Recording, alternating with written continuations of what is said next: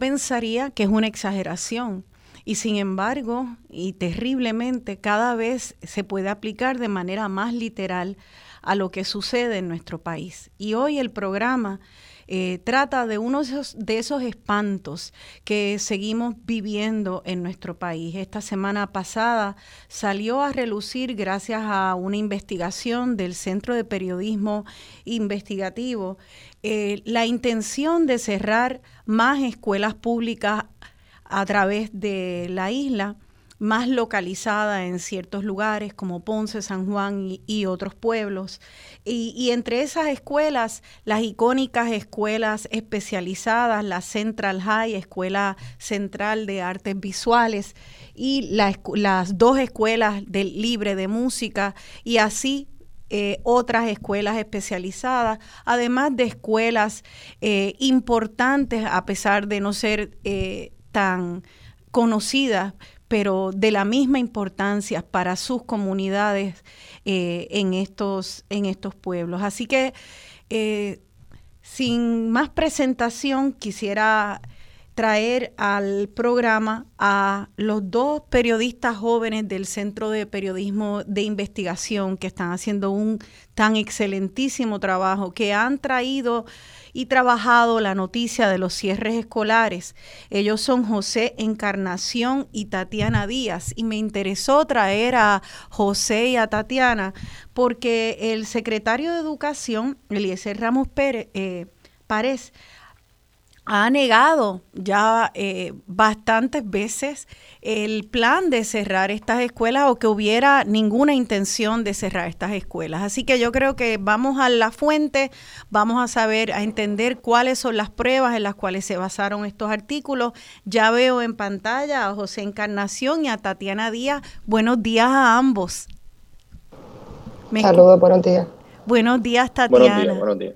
Buenos días, José.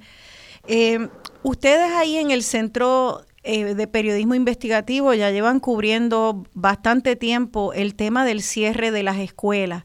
Entiendo que ya van más de 700 escuelas cerradas. Eh, pensábamos, caramba, han cerrado tantas que imposible que se cierren más. Y de repente esta noticia. Eh, José Encarnación, quisiera poner en contexto cómo ustedes llegan a esta información. Se ha puesto en tela de duda eh, si estos son documentos oficiales eh, del departamento y que de hecho sea eh, fidedigna la información. Bueno, sí, son documentos oficiales, ¿verdad? Estamos hablando de, de presentaciones del Departamento de Educación. específicamente documentos donde se estructura, ¿verdad? Básicamente una mirada eh, a futuro, ¿verdad? De lo que debe ser el departamento. Eh, el secretario ha señalado, ¿verdad? Que esta información era parte de, las discusiones, que eran ideas, pero igualmente, ¿verdad? Eh, estamos hablando de documentos que contienen información que, establecen ciertas proyecciones sobre la dirección que debería tomar el departamento y sí cuenta con toda, toda la, la, la la simbología del departamento cuenta con información bastante desarrollada, eh, incluso un mapa interactivo que fue eliminado ¿verdad? de las plataformas digitales eh, y al que tuvimos acceso, donde se identificaban las escuelas del sistema. Estamos hablando de sobre 800 escuelas que estaban identificadas. El secretario hablaba, ¿verdad?, que ese mapa interactivo eh, no se había completado, sin embargo ese mapa contaba con, la identificación de todas las escuelas, cada escuela tenía una ficha, ¿verdad?, donde aparecía nombre, número de matrícula, aparecía si la escuela era receptora o si no era receptora, aparecía precisamente esa mirada a futuro, si la escuela se pensaba, ¿verdad?, como un plantel que debía eh, derrumbarse y reconstruirse, eh, y, ¿verdad?, también escuelas que necesitaban eh, ciertos arreglos, ¿no? Eh, remodelaciones mayores o remodelaciones menores. Así que estamos hablando de documentación, ¿verdad? Que era parte de esos diálogos eh, del departamento de cara al 2026 y que se enmarca, ¿verdad? En toda una, en toda una logística que responde a otros asuntos económicos y que involucran, ¿verdad? FEMA y todos esos fondos de reconstrucción que Tatiana puede abundar más a fondo sobre eso.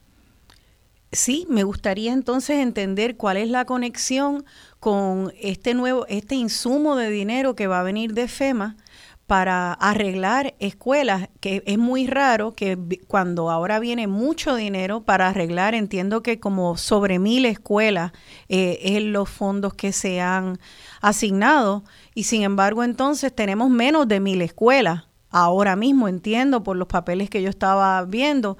Eh, si hay dinero para todas las escuelas y hasta más, ¿cómo se están cerrando más escuelas? Esto no me hace ningún sentido. Tatiana Díaz. Sí, eh, es algo que, no le hace sentido prácticamente a, ¿verdad? ninguna comunidad escolar, a, ¿verdad? a nadie que ha seguido más o menos ese trayecto de, de cierres en, desde la administración García Padilla en adelante.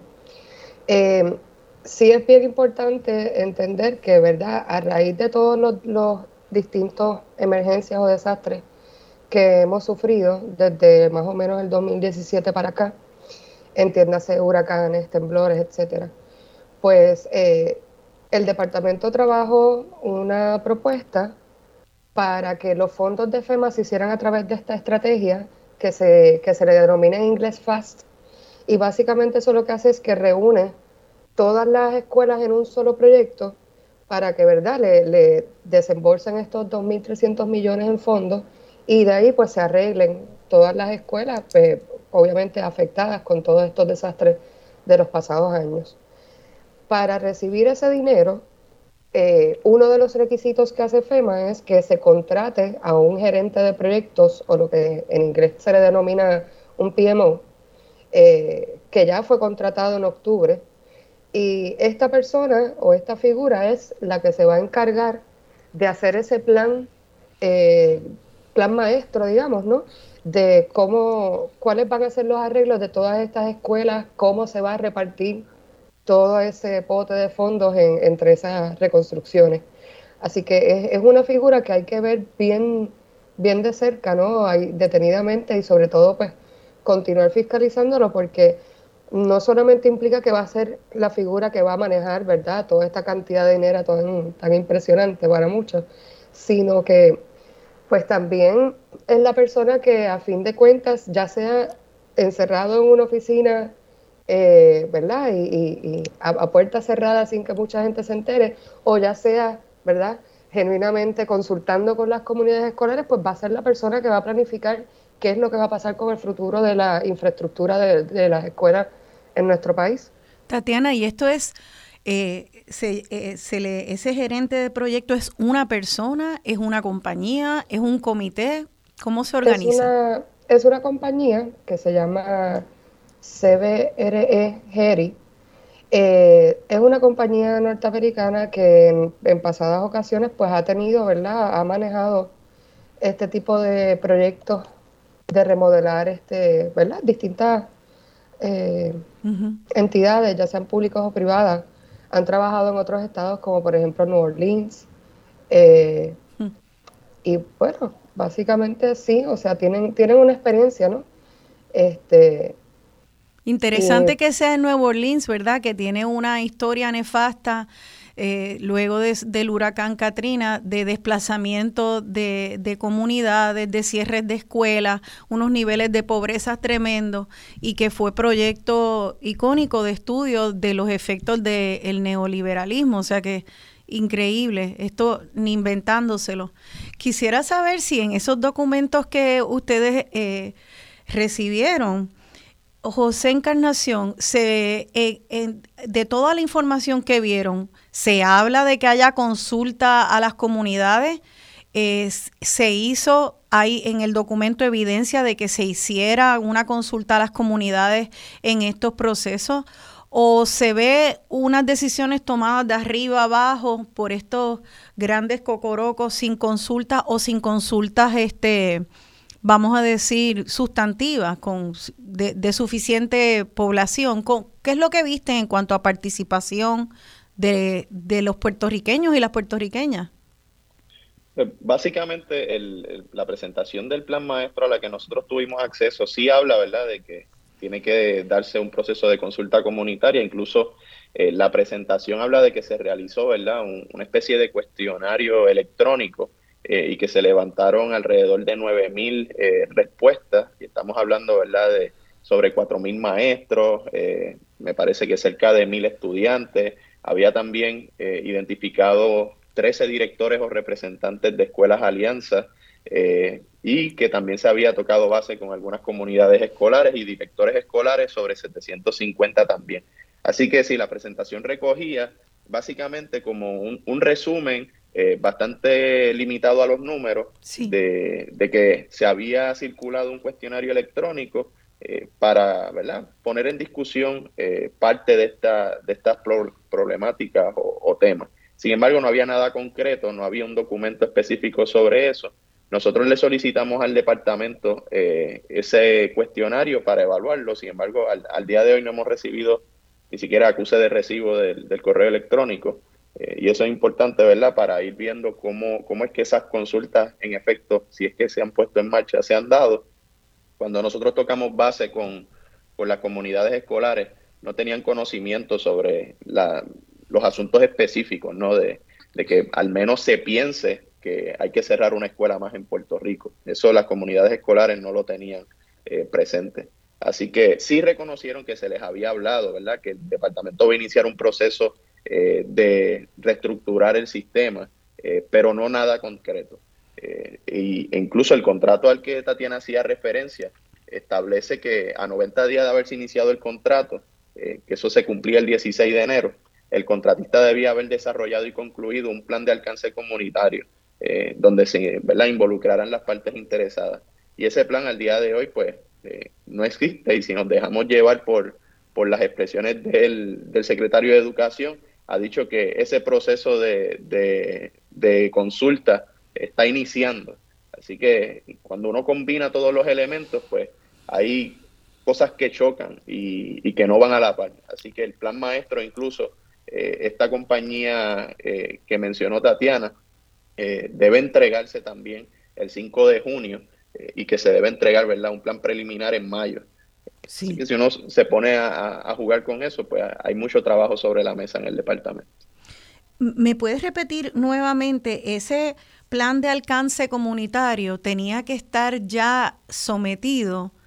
Eh, ¿Cuál es el, cuál es el, la, el, calendario, ¿verdad? las fases de la contratación establecen que a 90 días de firmado el, contrato de la compañía, eh, tenía que desarrollarse y concluir un proceso de, plan de alcance comunitario, ¿verdad? Que fuera dirigido a todas las partes interesadas en el tema del plan de infraestructura. ¿Cuándo se firmó ese contrato? Ese contrato específicamente, el día en octubre, eh, no lo tengo aquí presente, pero, fue en pero se firmó en octubre. El 18. 18 de octubre. Si hacemos la matemática, pues entonces esos 90 días se cumplían el 16 de enero. O sea que cuando más o menos coincide eh, que nosotros, ustedes se enteran y nos hacen, eh, nos comparten esta información, más o menos la semana en que esto sale público, esta información, se suponía que ya hubiera un, un plan, ese plan de alcance comunitario eh, ese plan de alcance comunitario yo esperaría que le daría los detalles a las comunidades y le diría a los estudiantes, maestras y comunidad, por ejemplo, de la Central High o de la Libre de Música, la escuela de ustedes está fichada para ser cerrada, ¿verdad? Porque eso es algo básico en la transparencia. Mira, ustedes, como dicen ellos, consolidados, o sea, los cerramos y los llevamos a otro plantel. Eh, eso nadie de las escuelas que, que, están marcadas para cierre, nadie les dijo que sabían que eran blancos de cierre cuando fueron a, acercarse, Tatiana. Para nada, de hecho, eh, lo, recurrente fue no esa, esa sorpresa de, bueno, pero sabemos que nuestras escuelas necesitan reparaciones, eh, pero para nada eh, eh, pensarían que, esas reparaciones implicarían cerrarlo y trasladarlo a otro lugar y no volver a su, a su plantel. De hecho, precisamente cuando eh, consultaba a la directora de la, de la Escuela Central de Artes Visuales, ella me decía, mira, pero es que ya yo he recibido varias visitas de ingenieros evaluando los trabajos que hay que hacer. Oh, eh, wow. y, y en un principio ya pensaba, bueno, me imagino que lo que me estás queriendo decir es que nos van en algún momento tal vez temporeramente a trasladar tal vez a otro espacio en lo que hacen los trabajos, pero pero, o sea, jamás, jamás hubiera pensado, ¿verdad?, que, estaría su escuela contenida en esa lista de, consolidaciones, como les llama el departamento. E, es increíble, o sea, que la directora de la Central High allí, pues puede puede atestiguar a que sí recibió, recibieron visitas para hacer reparaciones, por lo tanto no tenía ni por qué sospechar que está la, la, central hay fichada para cerrar. Eh, ¿Hay algo que haga, les haga, que les explique a ustedes esa contradicción dentro de los documentos? ¿Cómo podrían estar reparando escuelas que, que, están fichadas para cerrar, sea ahora o en el pasado? Porque hemos visto que esto ha sucedido antes. Escuelas que reciben cantidades importantes de dinero para proyectos, para laboratorios de computadoras o reparaciones en el plantel físico, que hace que las comunidades entiendan ay, qué bueno, ah, se alivian y respiran de que están metiendo dinero en el plantel físico, esto es una garantía de que no van a cerrarse y luego se cierran. Eh, ¿Ustedes han visto eso en escuelas anteriormente, en sus estudios de cierres de escuela y pueden, han encontrado alguna explicación para ello?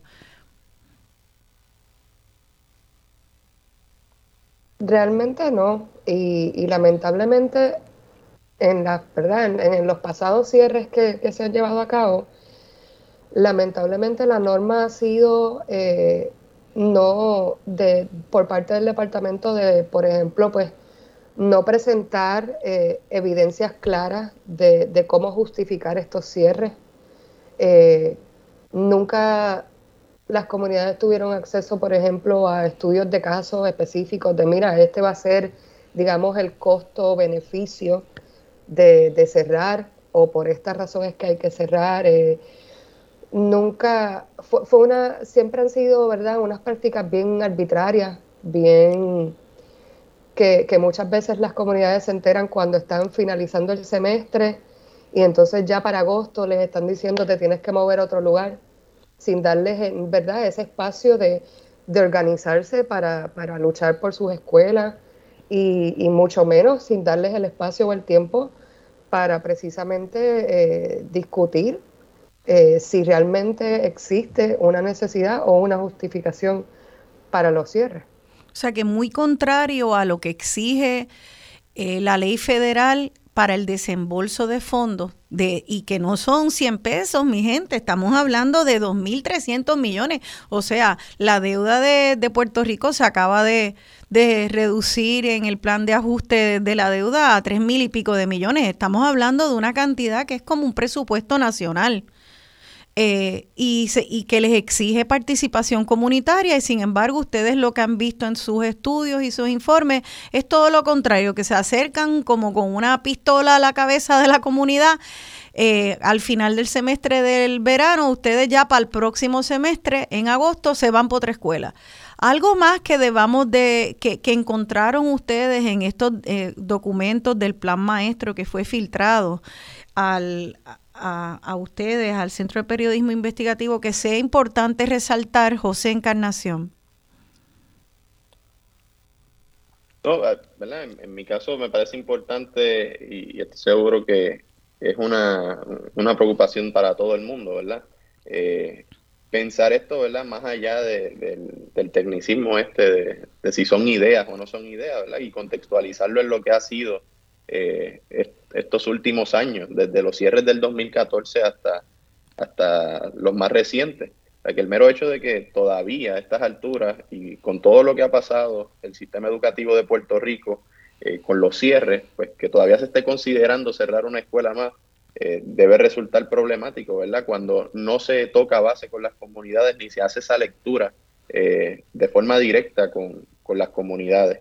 Y en el caso, ¿verdad? De, el tema de, si hay alguna relación entre las remodelaciones o, que el edificio sea histórico. Eh, Tatiana, recuerdo que había trabajado una historia que era sumamente impresionante sobre escuelas que fueron levantadas, me parece que en la década del 20, eh, y que inversionistas prácticamente estaban dirigiendo el asunto a, levantar hoteles o manejar algo en la dirección ¿verdad? de hoteles en escuelas y todo eso, donde habían yacimientos incluso eh, eh, históricos, arqueológicos, etcétera.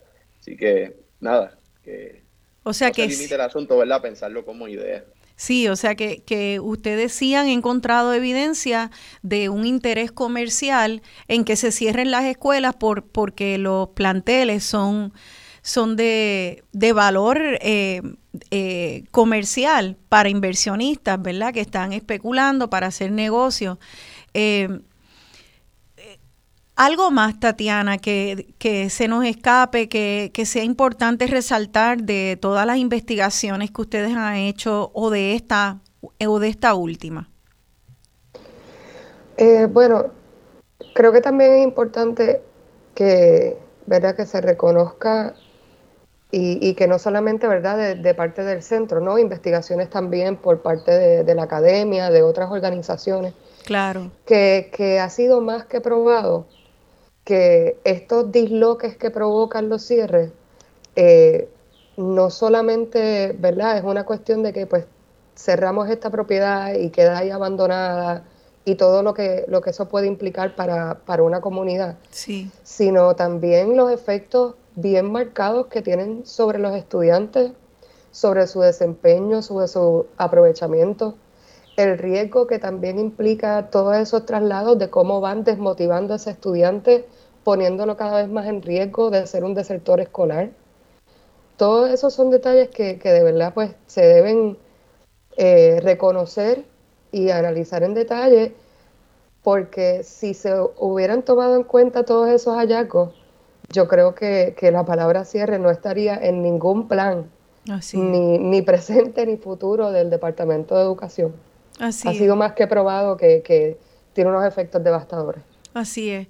y, hay, ah, y, hay un, y, hay, un, asunto, discúlpeme, hay un asunto también que se me, se me había pasado, que algunas personas, ¿verdad?, están hablando también del análisis demográfico, de la reducción de nacimientos en Puerto Rico, y que eso debe tener una relación directa con posibles cierres de escuelas. y basta con hacer una mirada a los modelos de éxito a nivel internacional van en la dirección contraria a esa, esa mirada que reduce todos los números.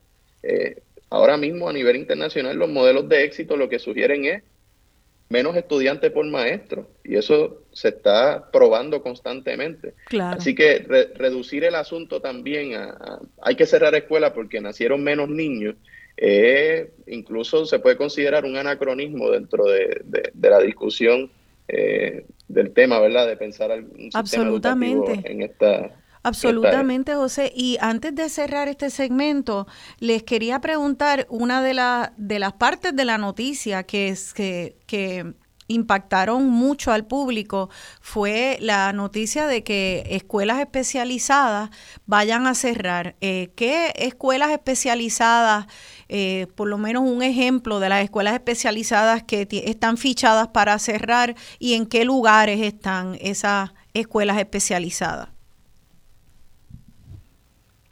Eh, bueno, como mencionamos, ahí está la, Central de Artes Visuales, está la eh, Julián Blanco, que es especializada en ballet.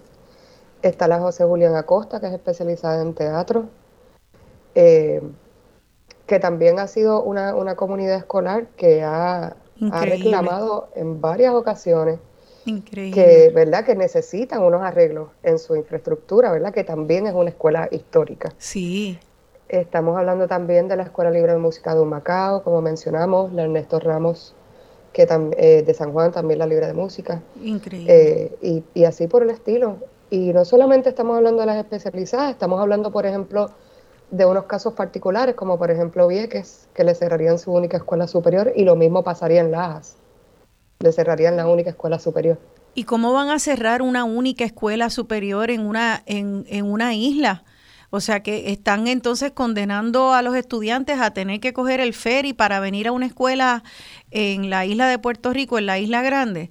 es increíble, me gustaría si, si se pueden quedar conmigo eh, un poquito para el próximo segmento, vamos a recibir a una maestra y una profesora de la Universidad de Puerto Rico y una maestra del sistema de escuela pública, pero eh, me gustaría cerrar este tema con ustedes, así que si pueden quédense con nosotros y regresamos prontito para hablar de este tema de no es la amenaza, es el plan, el plan ya hecho y publicado dentro del Departamento de Educación para cerrar más escuelas en Puerto Rico, incluyendo las escuelas libres de música y la Central de Artes Visuales. Quédense con nosotros, estamos ya veo en pantalla a las próximas invitadas, ya pronto les doy la bienvenida. Quisiera cerrar entonces eh, esta parte del Centro de Periodismo Investigativo preguntándole ¿Cuántas escuelas fueron fichadas para el cierre en este plan maestro?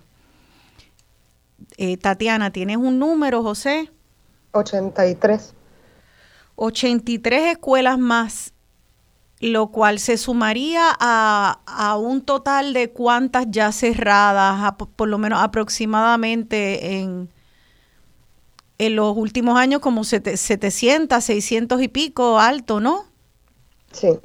Sí que estamos hablando entonces que, llegaríamos eh, a, a casi 900 escuelas cerradas. Esto es increíble y nos quedaríamos, ¿alguien sabe con cuántas escuelas ellos proponen que se quede toda la isla de Puerto Rico? No, eh, todavía eso habría que sacar la matemática y los números, pero ciertamente eh, sobrepasaría la mitad de las escuelas de toda la isla eh, cerradas. Entonces, en el plan maestro donde dicen cerrar la escuela de Vieques, ellos dicen que, pretenden hacer con, la, con los estudiantes de la escuela superior de Vieques. E, ¿Eso se habla en ese plan maestro? Que ustedes vieron en el mapa interactivo que estaba arriba, ¿verdad? Donde se identificaban las escuelas, eh, se establecía la construcción de un nuevo plantel, eh, un plantel desde cero, que sería receptor tanto de la matrícula de la escuela, de la escuela superior, ¿verdad? De la Germán Riquejo, como del Adrián Serrano, que es el otro plantel que también estaba identificado para consolidación. Eh, y esa, esa, esa escuela, ¿verdad? Sería construida en el sector Isabel II de Vieques cerca de donde llega la lancha. O sea que aquí también hay contratos para dentro de estos 2.300 millones de dólares, pues obviamente hay, tiene que haber personas muy pendientes a, construir nuevas escuelas. Eh, si ustedes, por ejemplo, una escuela como la central, eh, ¿Ustedes vieron si, si, esa idea de cerrar la central es para consolidarla en un plantel nuevo, por ejemplo? ¿Tienen alguna información en cuanto al cierre de la central? No. específicamente sobre las escuelas, no. O sea, las escuelas receptoras sí, sí habían escuelas receptoras identificadas en el mapa. Sin embargo, esa, esa, esos enlaces, ¿verdad? Entre escuelas receptoras y consolidadas no estaban establecidos. Ya. Eh, eh, pero sí entonces, eh, en cuanto a las escuelas especializadas, por último, eh, había la intención no de como de, sacar a esos estudiantes de sus planteles tradicionales y moverlos a otras escuelas receptoras aún no identificados. O sea, no es el cierre de la escuela especializada como concepto. Correcto, podemos decir que, no sería como concepto, no es un cierre como concepto. Es sacarlo de su comunidad. La organización de, de, nuevas escuelas especializadas según ¿verdad? las proyecciones a futuro. Entiendo. Entiendo. Eh, quiero aprovechar que tenemos en línea, eh, ya tenemos aquí en, eh, en, pantalla a las dos profesoras que se van a unir para el análisis de, de, esta, de las implicaciones de estos cierres, de los pasados y de los, y de los proyectados. ya tenemos entonces con nosotros a la profesora Anita Yutkin. Ella es profesora de la Universidad de Puerto Rico en la Facultad de Educación y ha sido también la profesora que eh, trabaja el tema de la educación dentro del marco de los derechos humanos en la cátedra UNESCO, allí en la Universidad de Puerto Rico. También tenemos y nos acompaña hoy Lourdes Torres Santo. Ella es maestra de escuela intermedia y representante de la Federación de Maestras y Maestros de Puerto Rico. Quisiera aprovechar que están aquí ambas. Les doy la bienvenida, Lourdes Torres y Anita Jotkin.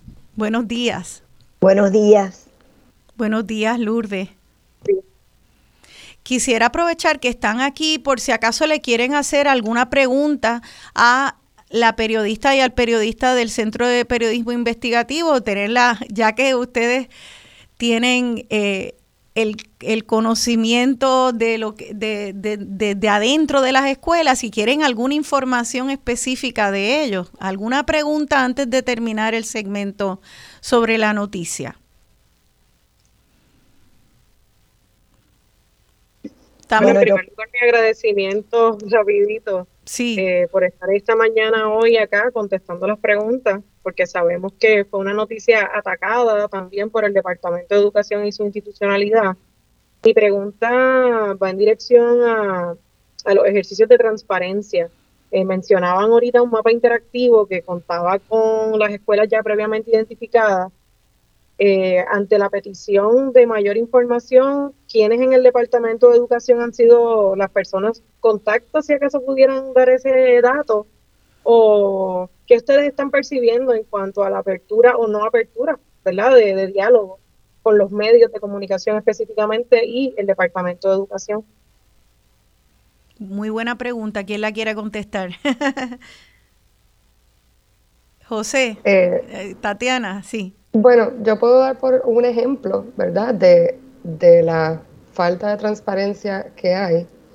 Eh, y bueno, por ejemplo, o sea, ya, ya el centro ha tenido que recurrir dos veces al tribunal a demandar al departamento para que entreguen información que es pública. Imagínate. Eso es solo un ejemplo. Otro ejemplo, llevamos desde principios de diciembre eh, solicitándole al departamento los anejos del contrato de, esta, de este gerente de proyectos que se va a encargar de toda la, ¿verdad? la reconstrucción o, reparación de, las infraestructuras. Eh, y, todavía no hemos obtenido ningún tipo de respuesta más allá de que continúan diciendo se está tramitando. El compañero José eh, también lleva esperando por recibir cuál fue el, cuestionario que supuestamente repartieron entre eh, miembros de las comunidades para discutir esto, estas ideas, ¿no? O este plan. Eh, y así por el estilo. O sea, no. es una práctica recurrente del departamento que tenemos que estar insistiendo meses para que finalmente, pues, entreguen algo de información.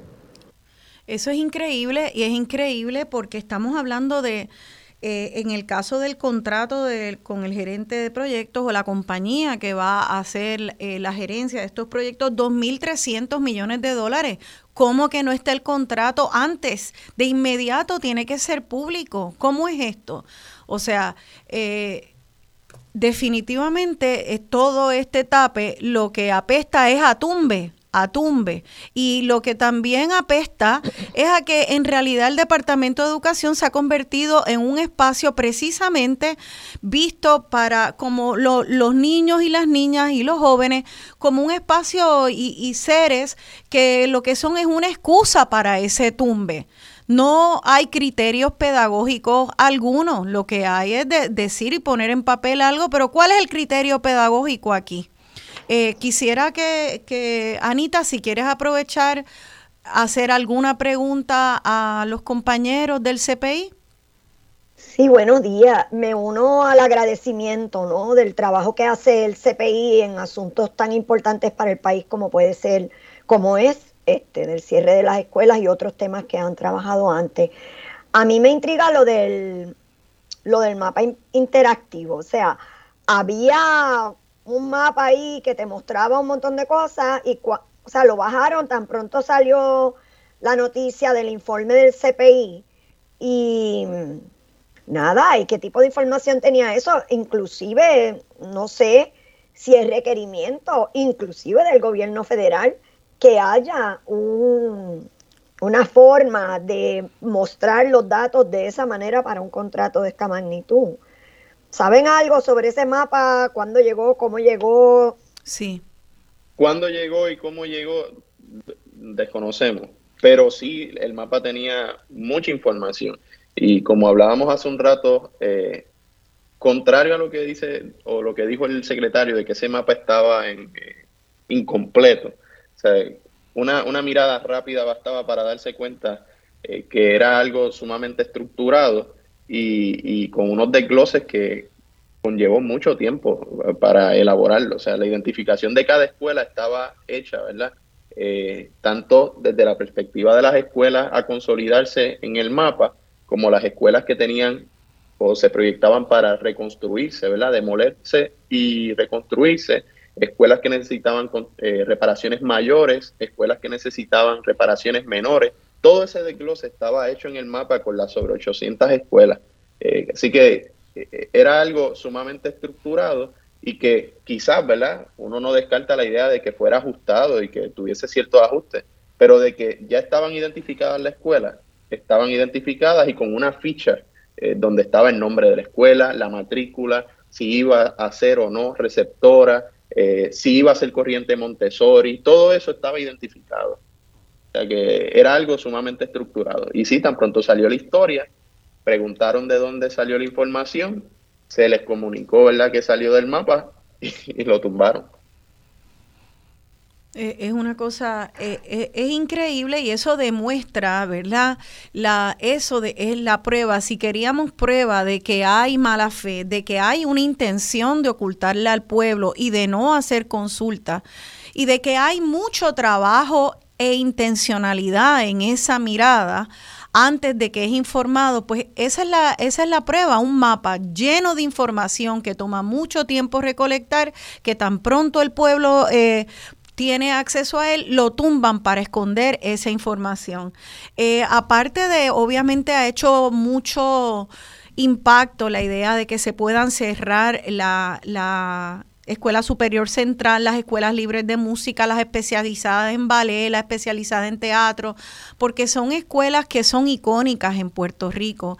También incluso sus planteles físicos eh, son patrimonio nacional, como lo es el de la Central, pero también hay escuelas que son escuelas anónimas para el resto del país, pero neurálgicas y sumamente importantes para las comunidades en las que se encuentran.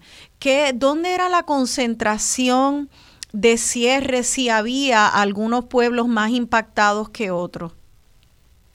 José, o Tatiana. Eh, bueno, en este caso lo, lo, miramos desde, desde las regiones educativas y en este caso, eh, las dos regiones que iban a ser más afectadas eh, son Ponce y Humacao.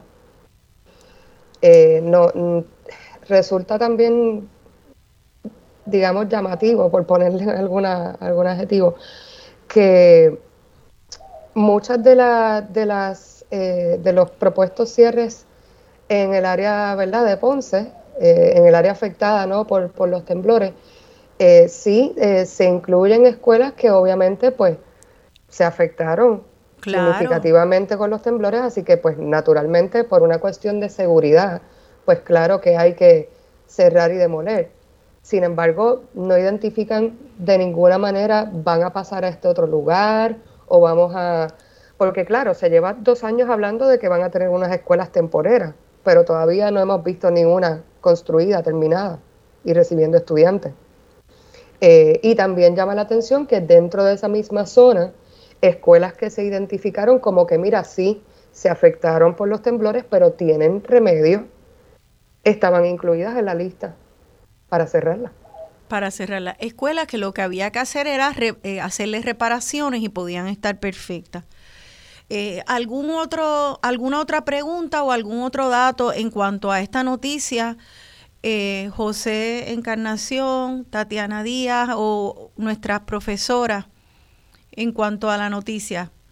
Yo creo que era bien importante escuchar las voces de ustedes y poder explicarle al público que eh, eh, al igual que con otros cierres, ¿verdad? Esta no sería la primera vez que hay una intención clara, estudiada y metódica de hacer cierres de escuelas que el Departamento de Educación entonces niegue, porque eso ha sucedido antes, cierres, cierres, muchísimos cierres que cuando se empezó a rumorar que se cerraban, el Departamento de Educación lo negaba.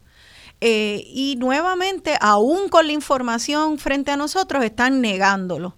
Eh, ustedes eh, eh, han, ahora mismo tienen una demanda corriendo para qué tipo de información del departamento o dos demandas. ¿Hay algo, alguna demanda activa actualmente y qué tipo de información están pidiendo?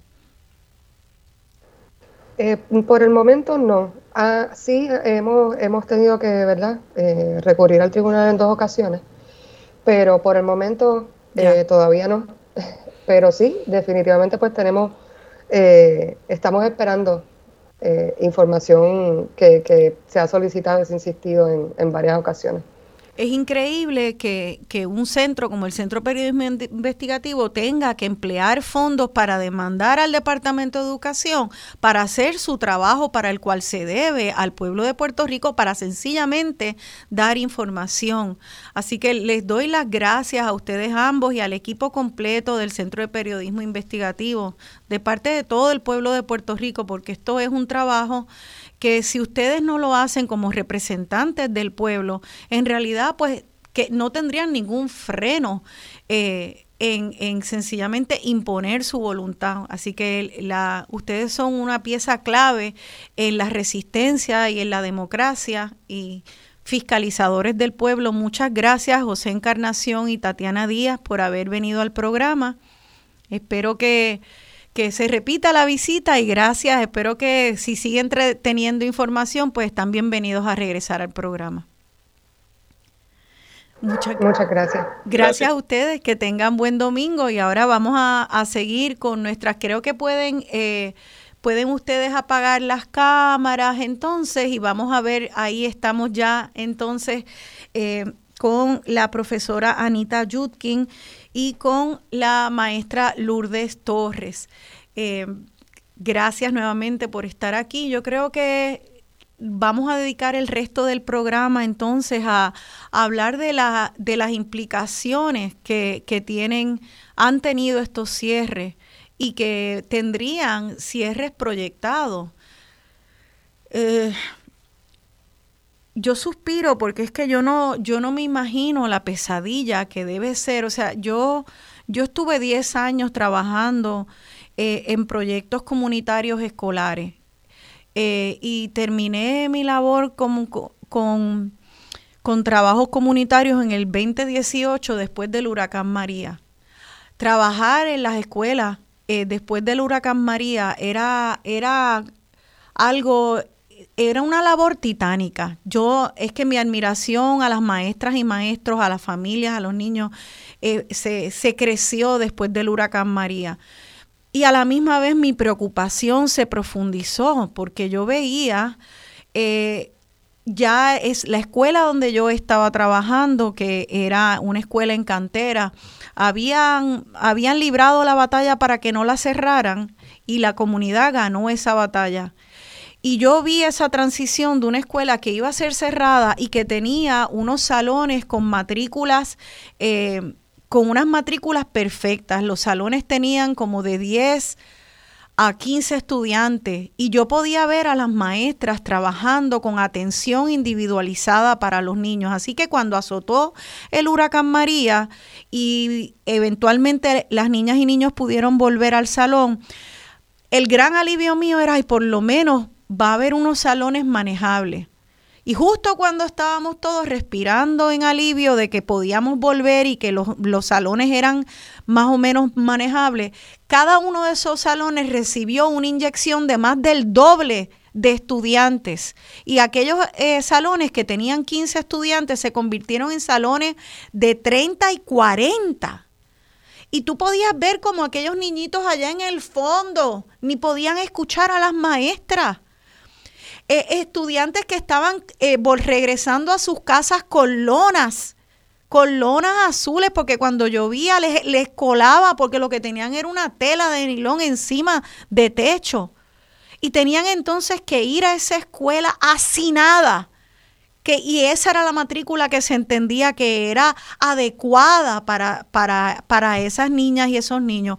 Y aquello es que sencillamente era como una crueldad, una crueldad y lo que era era también casi porque parecía un plan para, para destruir a esas comunidades, es lo que parecía. Y después de eso, en el área sur y específicamente en Ponce, donde ahora se avecinan más cierres, este, vinieron terremotos. Y después de eso, esta pandemia dichosa, donde entonces las niñas y los niños están tratando de ver cómo por las pantallas en sus casas con unos internet ah, eh, eh, débiles que no tienen señales pueden aprender. Yo no me imagino cuál es el rezago. Entonces vamos a dedicar el programa a que ustedes nos expliquen eh, cómo es este, cómo es, cuál es este panorama eh, de cierre en este contexto tan crítico de pandemia, terremoto y huracanes. Algo que se dice mucho rapidito, pero vivirlo es otra cosa. Eh, quisiera eh, empezar para, para que brevemente empiece una descripción de este panorama. Lourdes Torres, tú eres maestra de escuela intermedia y también representante de la Federación de Maestras y Maestros. ¿Qué es lo que tú ves ahí en esas trincheras? ¿Qué está pasando? Gracias, Rosana. Mira, si hacemos una radiografía del país en términos de cómo está el funcionamiento de las escuelas públicas o del sistema educativo público, lo que vemos es un ataque constante. Ese ataque yo siento que tiene una fecha puntual o un momento puntual que tiene que ver con la mal llamada reforma educativa que la corrupta y convicta, ¿verdad? Julia Keller impulsó en la administración de Ricardo Rosello. Así es que hay que ver las cosas dentro de una línea del tiempo para poder analizar y para poder comprender qué significa un ataque al sistema educativo público.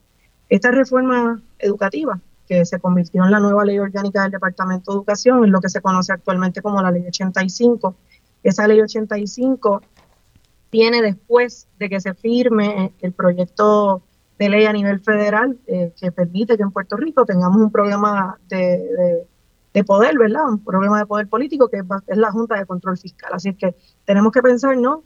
se firma en el 2016 ese proyecto de la Junta de Control Fiscal y luego hay en Puerto Rico un movimiento de reforma educativa mal llamado reforma educativa, que es la ley 85. ¿Por qué menciono la ley 85 como un elemento crítico en los ataques al sistema educativo? Bueno, pues por las siguientes razones. La ley 85 le, cambia eh, la cultura organizacional al Departamento de Educación. La ley 85 está escrita con una ley, eh, bueno, con un lenguaje de gerencia, de gerencia escolar, donde la visión pedagógica sobre los procesos decisionales en las escuelas están en un segundo plano porque lo que está en un primer plano es un análisis gerencial que tiene que ver, ¿verdad?, con, lo que los norteamericanos le llaman el data driven o el data management, que es básicamente que alegadamente todas las decisiones de mayor eficiencia al interior del sistema público se toman amparadas o enfocadas en datos. En esos ejercicios de frenesí, ¿verdad? De estar recogiendo datos, que muchos de esos datos vienen siendo datos bien huecos o que los instrumentos con los cuales se recogen los mismos ya vienen con unos secos, esos datos eh, se comienzan a utilizar para justificar entonces eh, otros elementos que están también concebidos dentro de la ley, que tiene que ver con los cierres de escuela. Eh, tiene que ver con los cierres de escuela porque se piensa en la eficiencia, porque se piensa en la calidad educativa solamente medida desde cómo salen los estudiantes en las pruebas estandarizadas, sí o no, ¿verdad? Con unas variables bien limitadas en cuanto a ese análisis que debería tener otros otros factores, ¿no? Otras perspectivas. La ley 85, como les mencioné, tiene un ataque ¿verdad? a la cultura organizacional, la torna más burocrática y menos democrática, porque también la ley 85 le resta poder a las comunidades escolares, básicamente creando las estructuras de las oficinas regionales y convirtiendo a esos gerentes de región en unos entes casi todopoderosos que tienen control sobre las organizaciones escolares. Eh, las organizaciones escolares en Puerto Rico no es otra cosa que los diseños de cada escuela en cuanto a la plantilla de maestros y en cuanto a los ofrecimientos. Eso antes se hacía con mayor poder y con mayor democracia en la ley 149, que era la ley eh, pasada. Ahora, con la ley 180, con la ley 85, es el, ¿verdad? el gerente de la región y el director de escuela los que tienen el control sobre las decisiones de esa índole. Y para mí es importante señalar eso, porque ante la amenaza concreta de consolidaciones, hay que ver cuánto se le ha restado de poder a las comunidades escolares, cuánto se les ha restado de poder y de toma de decisión y de verdad de acceso a la información a cada una de las escuelas públicas en Puerto Rico. Así que, ¿verdad? Yo a grandes rasgos, eso es una radiografía importante porque es, es meritorio que las personas que están sintonizando este programa sepan que primero, ¿verdad? En el 2016 se da ese ataque del gobierno federal a Puerto Rico al imponerme la Junta de Control Fiscal y luego hay este proyecto mal llamado Reforma Educativa bajo la ley 85, trabajo de, Julia Keller, que definitivamente nosotros deberíamos estarnos cuestionando si vamos a sostener una ley que tiene unos principios tan corruptos como la agencia educativa de, esta persona. fuera de eso, para cerrar el turno, porque sé que es mucha información, pues sabemos que tenemos el problema histórico de los problemas de tanta física en las escuelas, eh, básicamente, nuevamente eso tiene que ver con la alta burocratización del sistema, que se ha ido empeorando. A su vez, como dijeron los periodistas ahorita, el paso del huracán María, luego los temblores y ahora la pandemia, pues básicamente ha agudizado aún más las situaciones ya deplorables de la infraestructura física. Y eso es básicamente lo que está ocurriendo en Puerto Rico, para añadirle como una nota muy negativa y muy pesada, ¿verdad? Hay unas arbitrariedades enormes. Eh, cada región educativa aparentaría estar funcionando por las voluntades respectivas del gerente de su región o bajo mandatos que nosotros a veces desconocemos de dónde vienen. Y esa arbitrariedad ha generado inestabilidad, porque las familias en Puerto Rico no necesariamente ¿verdad? tienen toda la información de cara al inicio del semestre. Nos tenemos que ir a la pausa, eh, ahí hay mucha información, pero yo creo que aquí lo importante que Lourdes ha dicho y que quiero poner entonces eh, para la discusión es que esta reforma educativa habla de temas como eficiencia, calidad educativa. ¿Calidad educativa? Esto es un chiste. Tú me vas a decir que donde había 15 estudiantes, tú metes 40 y tú me estás diciendo que lo hiciste para aumentar la calidad educativa. Vamos a hablar de eso y de los criterios pedagógicos. Si esta reforma educativa de hecho está cumpliendo con criterios pedagógicos o si está haciendo todo lo contrario. Y sabemos cuál es la contestación. Eh, lo está haciendo todo lo contrario. ¿Pero por qué? Quédense con nosotros. Vamos a seguir tratando de meterle el diente a este tema del cierre de las escuelas, el desmantelamiento de la educación pública en Puerto Rico. Aquí de vuelta dialogando con Beni, yo soy Rosana Cerezo y estoy dialogando con la maestra de Escuela Intermedia Pública Lourdes Torres y con la profesora de la Universidad de Puerto Rico, Anita Jotkin. Quería comentar sobre las canciones que estábamos escuchando porque también es parte eh, del, del tema.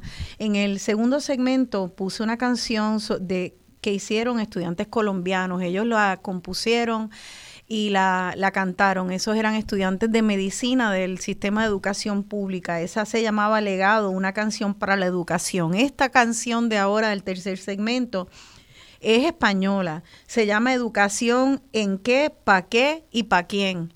Y esa, el cantautor es Pedro Pastor. Y escuchamos los mismos temas, sea en Colombia, sea en España, sea en Puerto Rico y nos preguntamos, pero espérate, ¿qué es esto? Así que esto no es nada más que en el patio. Esto está pasando casi en el mundo entero, con unas brillantes excepciones de países que están invirtiendo en, en su educación de manera sensata y demostrando ya este, unos adelantos increíbles en su, e, en su bienestar social para los humanos que allí habitan. Pero en el resto del mundo hay como una locura una destrucción, es otro tipo de pandemia. Eh, así que nosotros estamos en, eh, analizando esto de Puerto Rico, pero parece que es un contagio, ¿no? Que está sucediendo de desmantelar la educación pública alrededor del mundo y ciertamente en Estados Unidos. Hay un ataque al modelo de educación pública. Y creo que estábamos hablando entonces en el anterior segmento sobre la ley 85 de la reforma educativa. Eh, podemos vincular esa, esa reforma educativa con algún movimiento a nivel internacional, un movimiento económico que, que tiene ciertos objetivos. Eh, y Lourdes, te paso la palabra a ti para que puedas cerrar y luego eh, pasar con la profesora Jotkin. Gracias, gracias Rosana. Eh, pues mira, yo pienso que sí, hay, hay un modelo económico o hay una visión del mundo a nivel global que tiene que ver con unas supuestas lógicas de libre mercado y de libre selección y que tiene que ver también a su vez con la devastación del medio ambiente y con el desplazamiento de los seres humanos. Y eso no es otra cosa que el neoliberalismo o esa corriente económica que persigue el enriquecimiento de unos sectores versus otros y que tiene unas lógicas de producción y de acaparación de recursos totalmente distintas. Y yo creo que en Puerto Rico, como archipiélago, como parte del Caribe, como parte de un contexto latinoamericano, tiene que hacer una evaluación, ¿verdad? Nosotros las personas que vivimos en este país y que deseamos permanecer en él, tenemos que hacer una evaluación si estos modelos económicos, ¿no? Esta manera de, trabajar con la economía y de, de, incluso trabajar con lo político, son las maneras más sanas o son las maneras más adecuadas de cara a los retos actuales y de cara a lo que nosotros queremos seguir disfrutando o no disfrutando. Así que sí, este, para mí, la ley 85 también eh, es, una, un, es un síntoma más del colonialismo, porque gran parte de lo que se está implementando a través de esa ley tiene que ver con eh, la Junta de Control Fiscal y con las urgencias del pago de una deuda que es ilegal. Y entonces cuando hablamos del concepto de eficiencia en la ley 85, hablamos también de, las reducciones de presupuesto o como ellos le llaman, ¿verdad? el análisis de gasto. Así es que, pues, para cerrar ese turno, yo creo que espero haber contestado para los radioescuchas también. Gracias, Lourdes. Entonces quiero pasar entonces con la profesora Jotkin, quien además de, ser estudiosa de, de, la pedagogía, tener un doctorado en educación, también es coordinadora de de la cátedra UNESCO, o sea, donde usted entonces, Anita, estudia la educación como un derecho humano. Yo lo que quisiera es primero, eh, tal vez esto suena obvio, pero hay que, hay que hacer definiciones, porque es, eh, la educación es un derecho humano y estos cierres, ¿cómo entonces podrían estar violando derechos humanos? Anita Buenos días, buenos días y gracias Rosana por la invitación al programa.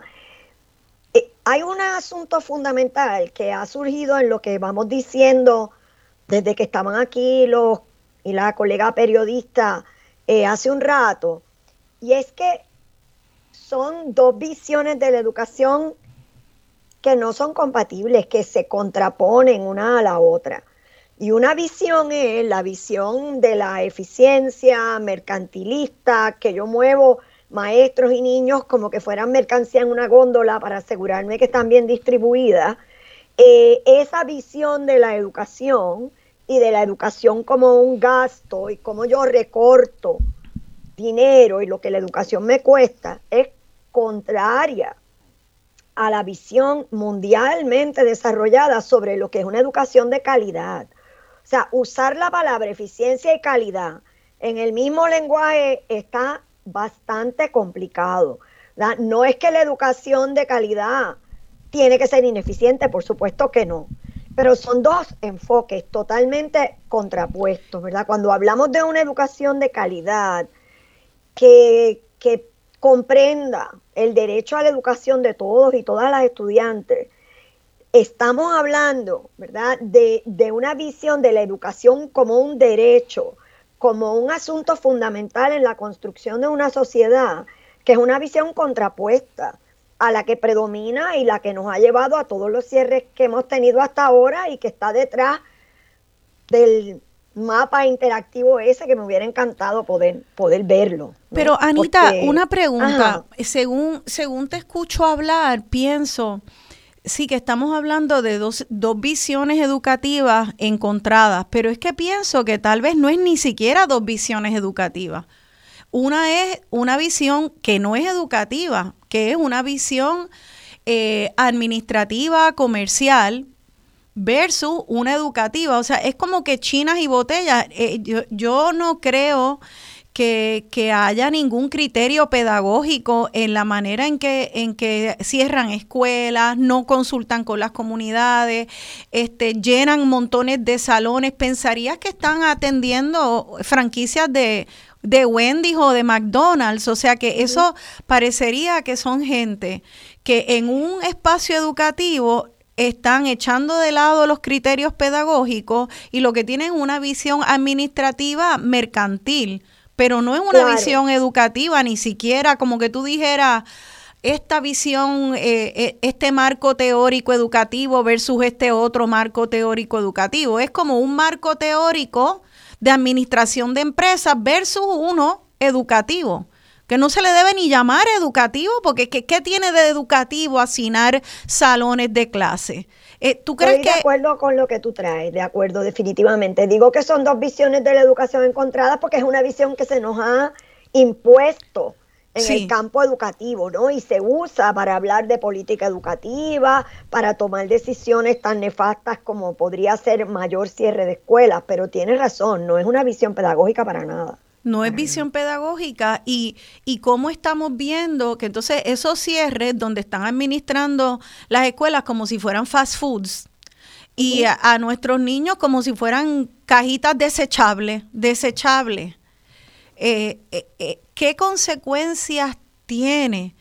Entonces, porque yo pensaría que si tú entras a un espacio que requiere un manejo pedagógico, y tú atiendes un organismo vivo como si fuera un objeto inanimado, y encima ese organismo vivo no es nada más que nuestras preciosas niñas y niños, que tiene que haber una devastación, una devastación.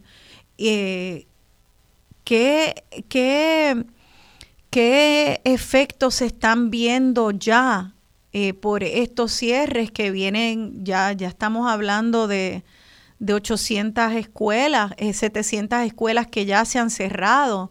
Se ha empezado a recolectar a ellos que tanto les gusta la data y los datos porque este, están hablando de los datos de salones y de dollars and cents de, la, de los chavos, pero ¿y la data humana, cualitativa? ¿Hay alguien que esté recolectando la información de los efectos humanos a nuestra población? Deserción escolar, problemas de salud mental, rezago escolar, eh, ¿Qué se sabe de eso? ¿Qué efectos está teniendo? Lourdes, si tú quieres abundar eso de primera mano, ¿no? Porque tú lo estás viviendo todo el tiempo y después yo puedo comentar algo. Vale, vale. Lo que tú ves entonces ahí eh, en, en, las escuelas, Lourdes. Sí, sí, sí, después del huracán María hubo ejercicios de investigación, ¿verdad? De las implicaciones de esos cierres por del huracán y, no tengo ahora mismo el dato preciso del nombre, pero sí también se ha ido evaluando qué repercusiones tienen los cierres de escuelas en términos de salud mental para los estudiantes. Esa información está. Lo que yo sí te puedo comentar ahora mismo es que ante los momentos de incertidumbre que vivimos todos, imagínate si para los adultos es complejo tratar de comprender qué es lo que está ocurriendo en el país y cómo esas decisiones afectan el día a día pues entonces extrapola ese, ese estrés que deben tener los adultos, tienes que multiplicarlo como por cinco y pensar en eso este, enfocado en la niñez y en la juventud. Recientemente salió un artículo ¿no? que, que habla un poco del rostro juvenil y cómo los jóvenes se enfrentan a las dinámicas de estudio y trabajo, porque en Puerto Rico ha habido un aumento significativo del costo de vida y ese aumento significativo en el costo de vida lo que ha puesto es en mayor precarización a las familias trabajadoras. Así que hay muchos jóvenes, más de los que nosotros pensaríamos, que están trabajando. para atarlo al tema de los cierres, mira, hay un trauma fuerte.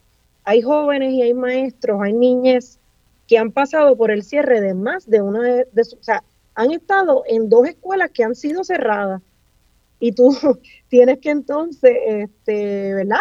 Ponerte en los zapatos de qué significa el cierre, porque también dentro de las lógicas de los cierres está el argumento de que no se sirve, de que estamos cerrando porque también hay un problema de que no estamos saliendo bien en las pruebas estandarizadas. Y que como no estamos saliendo bien en las pruebas estandarizadas, pues hay una reducción del presupuesto escolar, porque eso también es otra, ¿no? Si tú no cumples con unas métricas evaluativas, hay unas reducciones de presupuesto a nivel de, la escuela o hay un aumento del nivel de presupuesto, pero aumento de la burocracia, más papeles que los maestros tienen que llenar, más pruebas que los estudiantes tienen que realizar. Así es que es como si hubiese una idea generalizada de que no se sirve, de que no servimos. Este, y, yo me, preocupa mucho eh, que nosotros estemos matando la ilusión de ser personas que recibamos educación. Es como si cada vez más quisiéramos hacer de la escuela un ente represivo y antipático y anacrónico, ¿no? Y, e inservible, donde se justifique fácilmente cerrarla, porque las dejamos deteriorar en lo físico, pero también la deterioramos en su cultura escolar y también la deterioramos desde sus propósitos.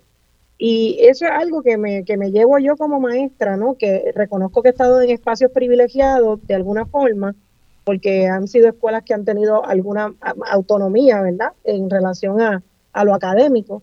Pero te puedo decir que el tú no tener baños adecuados, algo tan sencillo como tú no tener baños adecuados, algo tan sencillo como tú no poder garantizarle un espacio digno para el almuerzo a los estudiantes.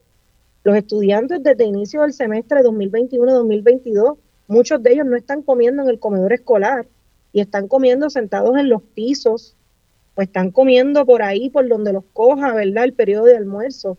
Y entonces nosotros tendríamos que preguntarnos, esas son las condiciones en las cuales nosotros tenemos que crear, ¿verdad? Un espacio para que los nenes tengan, las muchachas, los muchachos, el espacio de alimentación adecuado. Pues mira, ¿no?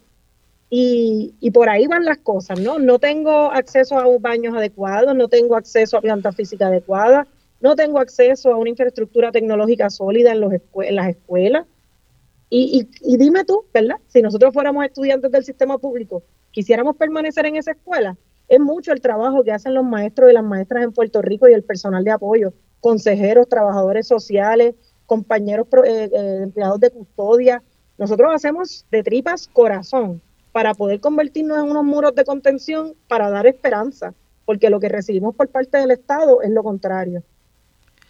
Es increíble, eh, Anita Jotkin, e, esa, esa experiencia personal de, de, Lourdes este, se ha visto recogida en estadísticas o, este, o el embate es tan terrible eh, a todos los niveles que, ni siquiera se ha podido eh, recoger estadísticas para, para, para poder entrar en un debate ideológico también y probar que están mal o, o es que o es que porque es que también en la misma universidad donde se tiene que se tendría que generar conocimiento también está bajo ataque, bajo ataque de consolidación de los recintos. O sea, yo yo veo que tal vez la Universidad de Puerto Rico podría ayudar, pero ellos mismos están con el agua al cuello. Eh, ¿Cómo estamos en eso? Muchas cosas que quiero comentar. Déjame ver por dónde comienzo. Eh, déjame empezar por lo último que trajo Rosana el asunto de, cómo trabajamos día a día, los educadores y las educadoras, sean las escuelas o sea en la universidad, es abrumador. Uno está en la supervivencia y cómo yo me aseguro de que hago lo mejor para mis estudiantes, o cómo yo me aseguro de que yo hago lo mejor para en realidad documentar, conocer lo que está pasando. Y cada día con más carga y menos recursos para hacer ese trabajo, por lo menos a nivel universitario de la Universidad de Puerto Rico, así es. Eh, sí pienso, como trajo Lourdes, que después del huracán María hubo una serie de esfuerzos para documentar lo que estaba pasando en la escuela, inclusive para tratar de organizar mejor el proveer servicios a esas escuelas como consecuencia de lo que estaba pasando y de todas las carencias que habían. Eh, luego de eso, yo de verdad pienso que hemos estado en, la supervivencia. Eh, ahora, hay dos esfuerzos importantes que me vienen a la mente.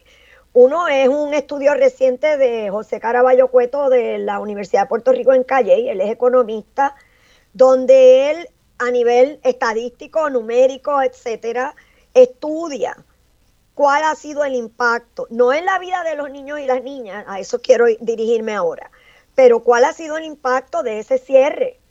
Y en ese estudio de José Caraballo Cueto te dice que para colmo, que para colmo, económicamente no ha significado ningún ahorro para el departamento que sea significativo. O sea que tenemos toda esta destrucción que ni siquiera ha generado lo que ellos decían que iba a generar, que por supuesto no es lo que yo pienso que es prioridad de lo que debe estar ocurriendo en el departamento, pero ni eso ha ocurrido. Otro trabajo importante que se hizo, wow, dos trabajos importantes, ahora no recuerdo la fecha exacta, yo creo que uno es de 2017, el uno de 2018, por la el Centro de Derechos Humanos de la Clínica Legal de la Universidad Interamericana, que lo dirige la profesora Annette Martínez, junto con, con esa clínica, varias organizaciones en Puerto Rico trabajaron el tema del impacto, bueno, comenzaron trabajando el tema del impacto sobre los derechos económicos, sociales y culturales de todas las medidas de, de austeridad.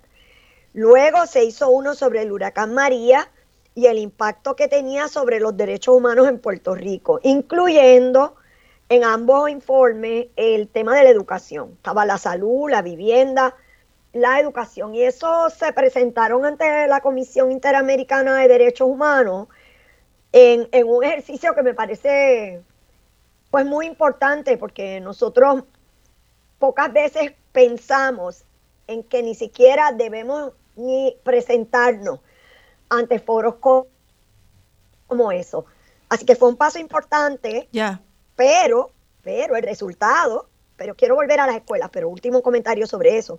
El resultado fue que la Comisión Interamericana de Derechos Humanos solicitó hacer una visita a Puerto Rico y le tiene que solicitar al Departamento de Estado de Estados Unidos. Y al sol de hoy estamos esperando que la autorice.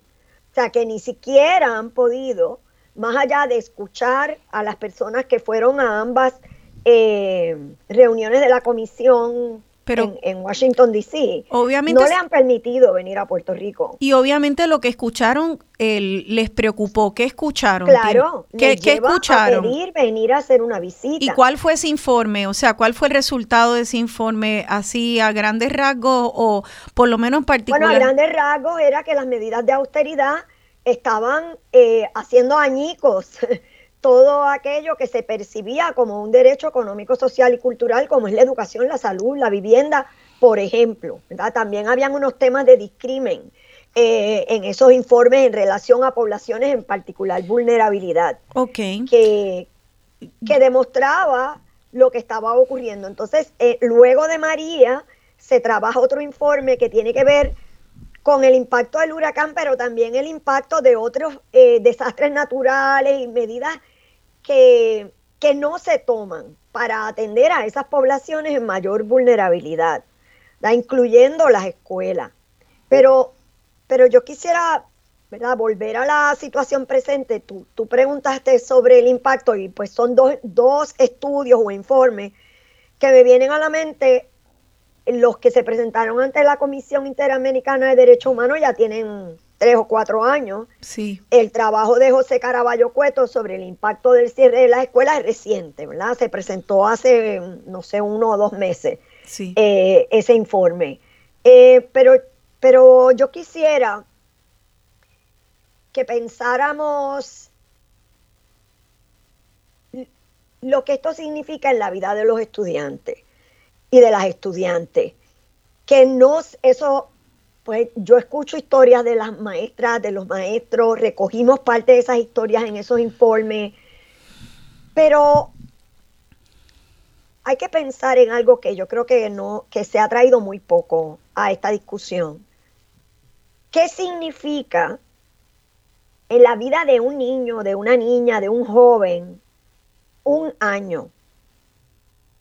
Para nosotros los adultos, a veces pensamos, ay, esto es temporero, es un año y muchas veces es cinco, ¿verdad? Un año se convierte en dos, tres, cuatro, cinco años. Que te mueven para aquí, que te muevan para allá. Un año en la vida de un niño y de una niña, de un joven, en su proceso de desarrollo. Es, es un tiempo, pero que no entendemos nosotros los adultos lo que significa para su vida, para su proceso de crecimiento, para su proceso de aprendizaje. Es, es un tiempo que se evalúa en la mente y en la vida de ese niño y de esa niña de una manera muy diferente. Es esto entonces una es esto entonces una generación perdida lo que estamos viendo. O sea, estas canciones que yo puse hablan de generaciones perdidas. Eso es algo que, que me da mucho miedo pensar en que estamos perdiendo a esta generación que sube. Nos tenemos que ir a la pausa, nos quedamos con esa terrible pregunta sobre la mesa y en el próximo segmento espero también abrir las líneas al público. Así que quédense con nosotros, estamos hablando con nosotras, estamos hablando del cierre de las escuelas y sus terribles consecuencias para nuestra patria. Aquí de regreso a Dialogando con Benny, yo soy Rosana Cerezo y estoy dialogando con Lourdes Torres y Anita Jotkin sobre eh, los cierres de las escuelas, sus consecuencias y también eh, los posibles cierres, ya el amenazado cierre de más escuelas, de 83 escuelas marcadas y fichadas para cierre, incluyendo las escuelas especializadas libres de música, la Central High, la Julián Blanco de Ballet, la José Julián Acosta de Teatro, la lista sigue, la Escuela Superior de Vieques, escuelas que tal vez no conozcamos, pero que son el corazón de sus comunidades. Eh, y si pensábamos que el desgarre ya había terminado y que podíamos empezar a sanar, eh, hay planes de seguir desgarrando. Entonces, contrario a lo que dice esa hermosa canción de Pedro Guerra y Jorge Drexler con la cual acabamos de comenzar el segmento, cuida de mi fragilidad. Pues no, este sistema está haciendo todo lo contrario, toda la esperanza de nuestro país, todo lo frágil y todo lo fuerte, todo nuestro potencial se está pisoteando. ¿Para qué? Para, bueno, como dijo, eh, se desprende de ese último, eh, de ese último estudio de José Caraballo Cueto, eh, no es para una eficiencia administrativa porque no ha habido ahorros. ¿qué, ¿Qué delata eso? Bueno, si tú me cierras escuelas porque estás gastando mucho y después de años se hacen estudios y te das cuenta que no ha habido ningún ahorro o ningún ahorro significativo, entonces pensemos eh, por qué se está haciendo esto. Eh, tal vez será para usar el espacio educativo sencillamente como uno especulativo de ganancia. Esa es mi teoría. Son sencillamente espacios para dar un tumbe, para que haya contratos y si el costo, la contingencia en esa guerra es la fragilidad, es el futuro de un país, ya tendrán contratos jugosos para, para cárceles, para construir cárceles y encarcelar toda nuestra población. Ya tendrán contratos jugosos militares para reclutar a nuestros jóvenes a que no tengan ninguna alternativa más que ir a la Guardia Nacional de los Estados Unidos, como acaban de poner un anuncio en este, en este programa. Esto es increíble. Esa es la consecuencia. Entonces, ¿es esto una generación perdida? ¿O tenemos todavía oportunidad, resiliencia? ¿Cómo hacemos y cómo se está haciendo para salvar a, esta y, cuidar a esta generación que están comiendo tirados en los pasillos, que como me dijo Lourdes Torres, eh, ahora en el COVID, cuando están presencial, muchas veces los dejan cinco horas rehenes en un salón. ¿Qué qué? Cuéntanos un poco, Lourdes, de eso, eh, para que podamos entender el atropello, ¿no? También, este, ¿qué es esto de que estén encerradas y, y encerrados cinco horas en un salón? Sí, yo quiero, antes de eso, Rosana, hacer un comentario para nuestro radio escucha y ojalá, ¿verdad?, para las familias, porque estoy segura que nos están escuchando madres, padres, tíos, abuelos, primos. Eh, no, no, no estamos hablando de generaciones perdidas. Yo creo que hay mucha resistencia también y hay una resistencia bien bonita que tiene que ver con la lucha de las identidades, que tiene que ver con unas luchas que a lo mejor nosotros no alcanzamos los adultos a veces este, a comprender bien. Pero nuestra niñez y nuestra juventud ha tenido que, que ser bien, más allá de resiliente, ha tenido que ser resistente, ¿no? Ha tenido que, que identificar unas esperanzas distintas a las que nosotros estamos acostumbrados a, entender o a ver. Así que en ese sentido, lo mejor que nosotros podemos hacer en esta coyuntura es tener oído presto para escuchar a nuestra niñez y a nuestra juventud y más allá de ese oído presto es tener un compromiso real con su desarrollo óptimo y para eso tenemos que ponerlos a ellos y a ellas como protagonistas de los espacios educativos. No pueden ser simplemente eh, ejercicios de consulta donde la participación es falsa tiene que haber una voz real de los estudiantes y con este llamado a lo que me quiero ¿verdad? hacer eco es de todo ese trabajo que están haciendo las maestras y los maestros, los trabajadores sociales y los consejeros, que han sido pieza clave para evitar mayor dolor y mayor sufrimiento en las escuelas, porque créame que nosotras y nosotros no estamos reproduciendo a ciegas eh, las instrucciones del departamento cuando entendemos que esas instrucciones son contrarias a, la salud y el bienestar de nuestros estudiantes. Con eso dicho, lamentablemente eh, nosotros pensamos, ¿verdad? Y esto es un poco una perspectiva de la Federación de Maestros y Maestras, que el Departamento de Educación y el gobierno en general no aprovechó, parece que la, oportunidad de los años anteriores para, para aprender de los protocolos. Y nosotros, ante el repunte de casos de COVID, ¿verdad? En la variante del Omicron, es como si esto fuera inventar la rueda otra vez. Entonces, mira, nosotros ya llevamos dos años en un proceso de aprendizaje, ¿verdad? Un año y medio, atendiendo una crisis de salud pública.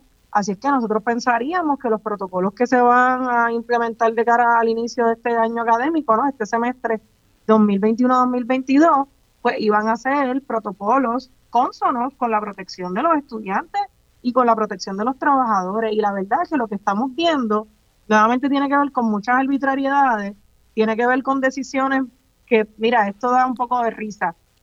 Bueno, risa medio morbosa, ¿no? Sí.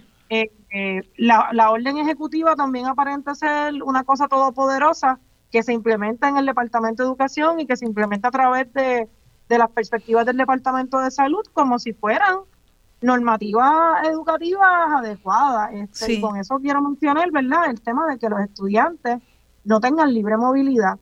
Mira, la, niñez en Puerto Rico y la juventud en Puerto Rico no es torpe, no es imbécil. A los jóvenes, a la niñez, si tú les explicas, si tú te sientas en procesos, mira, si tú educas a la comunidad, si tú educas a los papás, a las mamás, si tú les das la información, nosotros podemos organizar nuestro espacio educativo para evitar contagios como hemos hecho, o sea porque hemos trabajado con la desinfección. Y ahora los argumentos son ante el repunte. Sí pues sí, vamos a ir presencial, que eso es algo que nosotros hemos cuestionado, ¿verdad? Nosotros habíamos dicho a inicios de la pandemia, si tenemos un 5% eh, de positividad, nosotros no debemos ir presencial y ahora tenemos un 30% y estamos presencial. Entonces, ellos lo que nos mencionan es que tenemos que no rotar, los maestros se tienen que quedar en su, los maestros tienen que encargarse de rotar por la planta física y los estudiantes tienen que quedarse en sus salones. Eso con el pretexto, ¿verdad?, de evitar contagio. La verdad es que las escuelas tienen que poder evaluar esas decisiones, porque no en todas las escuelas públicas una decisión como esa va a ser favorable.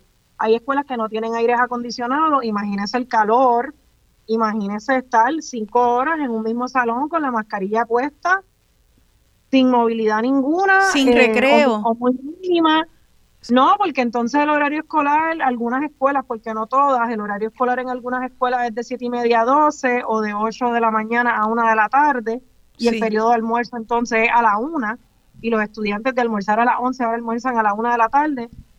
Bueno, eso son cosas complejísimas, ¿no? Porque Hay que evaluar si todas las escuelas pueden funcionar con el mismo horario o dentro de las mismas lógicas y hay que cuestionar el impacto que eso va a tener. Yo estoy segura que ningún adulto va a soportar cinco horas con mascarilla puesta en un, en un salón tomando cinco clases.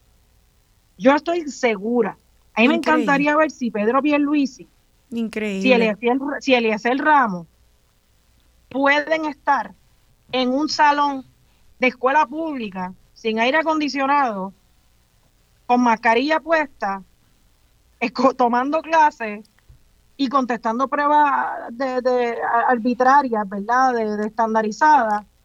Y, realmente aprovechar eso como un espacio educativo real. Eh, eh, es absurdo, es que, que, que, se, o sea, yo creo que ya más, eh, es como, es como atrapar a, a, unas personas, este, cerrarle el hueco de la madriguera para que ahí se asfixien y ya y ya digan, mira, ya aquí no se puede más, que ¿cuál es la alternativa? Ah, pues me ya quitarles el oxígeno para que para que vayan y a pagar un, un, un, colegio privado porque ya no soporten más eh, que pidan vales a gritos que pidan que se cierre la educación. Ciertamente aquí lo que hay es un ataque eh, para ser insoportable estar en una escuela pública.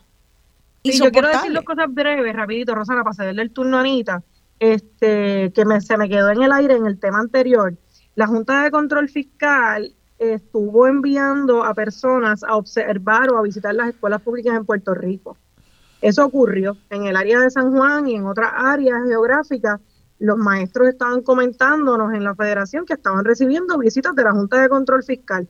Así es que lo menciono porque esas visitas se dieron el semestre pasado y pudiera haber alguna correlación de esas visitas con la lista que salió o simplemente para que la gente sepa, ¿verdad? Los radioescuchas sepa que eso está ocurriendo. Y la otra cosa que quiero decir por último, este, tiene que ver con el fortalecimiento del sistema educativo. Nosotros necesitamos realmente hacer diferenciación de la enseñanza y nosotros realmente necesitamos trabajar con el rezago porque eso no es algo que no vayamos a, a poner, ¿verdad?, en discusión aquí. Para ello, no podemos tener el revolú que tenemos en el sistema educativo. A los maestros y a las maestras se nos tiene que tratar como los profesionales que somos y se nos tiene que permitir adecuar el currículo y la programación escolar para el servicio de las necesidades educativas de nuestros estudiantes. No hay fórmulas mágicas. A nosotros nos están ahora, cada 20, cada 10 semanas tenemos que administrar unas diagnósticas y a los maestros no nos llega el resultado de las diagnósticas. O sea que mire esa locura, yo tengo que interrumpir mi currículo y mi tiempo lectivo para dar una prueba que a mí no me llegan los resultados de la prueba. Entonces, ¿de qué, ¿de qué nosotros estamos hablando, no? Y esto se lo comento a los radioescuchas porque se critica mucho la calidad del magisterio en Puerto Rico sin ver que al magisterio se nos roba tiempo, porque se nos imponen ¿verdad? Eh, metodologías que no son consonas con las necesidades de nuestros estudiantes. Cada vez los dejan enseñar menos, las dejan enseñar menos, les imponen currículos a pesar de lo que ustedes estén viendo ahí, el ritmo que ustedes entiendan, si mira, tengo que ir más lento en esto porque mi clase eh, este, necesita más refuerzo en esto, tal vez esto lo puedo llevar más rápido. Le quitan total libertad porque el modelo es uno donde se impone todo por unos cocorocos burócratas que visitan de vuelo de pájaro un salón y, se impone y entonces se mete a las maestras y a los maestros en camisa de fuerza. Yo creo una de las preguntas que los radioescuchas ya me están haciendo es, bueno, eh, como dice esa canción, cuídame, hay muchas personas que quieren cuidar de esta generación que viene subiendo y está estudiando. Eh, ¿Cómo podemos apoyar a las maestras de las escuelas y a los maestros? ¿Cómo podemos? Hay un movimiento de resistencia que invite a la población de afuera, eh, tiene que salir de adentro, nosotros nos tenemos que dejar llevar por ustedes o, no hay una, un movimiento articulado y coherente todavía. Em, eh, ¿Cómo podemos tener un frente unido? Porque por ahí vienen más cierres. Eh, ¿Hay algo? Eh, ¿cómo, ¿cómo, nos van a, convocar o es demasiado pedirles a ustedes que ya están bregando con tanto que también empiecen un movimiento de resistencia organizado? Voy a contestar, voy a contestar breve para ceder el turno posterior. Mira, nosotros estamos resistiendo. La, Federación de Maestros lleva más de 58 años en la defensa del magisterio, ¿verdad? Eh, así que sí, ahí está el frente en defensa de la escuela pública, que mi exhortación es a que sigan las páginas del FADEP. El FADEP reúne a Educamos, Únete y a la Federación. Esta semana hay actividades eh, y para contestar la pregunta, tenemos que articularnos, esto se tiene que convertir en un movimiento social eh, que trascienda incluso la perspectiva sindical. Tiene que realmente unificar la necesidad de las comunidades, la necesidad de las madres, los padres, los estudiantes. Yo exhorto a las madres, a los padres, a los cuidadores y a los estudiantes. Sí. O sea, si el estudiante es el razón de ser del sistema educativo, ¿por qué tiene tan poca validez lo que el estudiante o la estudiante necesita y pueda pedir o pueda exigir? Así es que nos toca a todos a todos y a todas meterle mano a este tema y hacer alianzas. Así es que mi, mi exhortación es a seguir a la Federación de Maestros, a Educamos y a Únete, que son el frente en defensa de la escuela pública. Eh, educamos, Educamos, Únete y el Frente por la Defensa de la Escuela Pública, así se llama. educamos, Únete y la Federación de Maestros y Maestras componen el FADEP, que es el frente en defensa de, la escuela pública. hay, otras organizaciones como Mesa Social, eh, que también han sido bien vocales, ¿verdad? Pero nuestra, ¿verdad? Mi exhortación principal es a seguir los trabajos del FADER. Ok. Ya, ya escucharon. Eh, Anita, voy a, abrir las líneas al público para luego que ustedes puedan contestar eh, a eso, porque tenemos ya varias llamadas y quisiera por lo menos escuchar la voz de, de también de los radioescuchas. Vamos a recibir la primera. No di el teléfono, pero ya hay personas que, que saben el teléfono. Héctor, ¿crees que me puedes pasar la primera llamada? Buenos días, estén dialogando con Benny. Héctor. Tenemos ya la, llamada, sí. Buenos días, eh, estén dialogando con Benny. Su nombre, por favor. Hello. Sí, hola, buenos días, está en línea, lo estamos Mira, Rosana, Rosana, mira qué fácil se cogen, se cogen este embustero, tanto el de, el de secretario como a los demás. Eh, lleven lleven a la legislatura un, ¿cómo que se llama? Un, un, un aparato esto que, un detector de mentiras y le siguen preguntando y lo van a coger en el embuste. Así mismo es, así mismo es. mira, no, no, pero, pero mira, yo exhorto desde aquí a que lo hagan.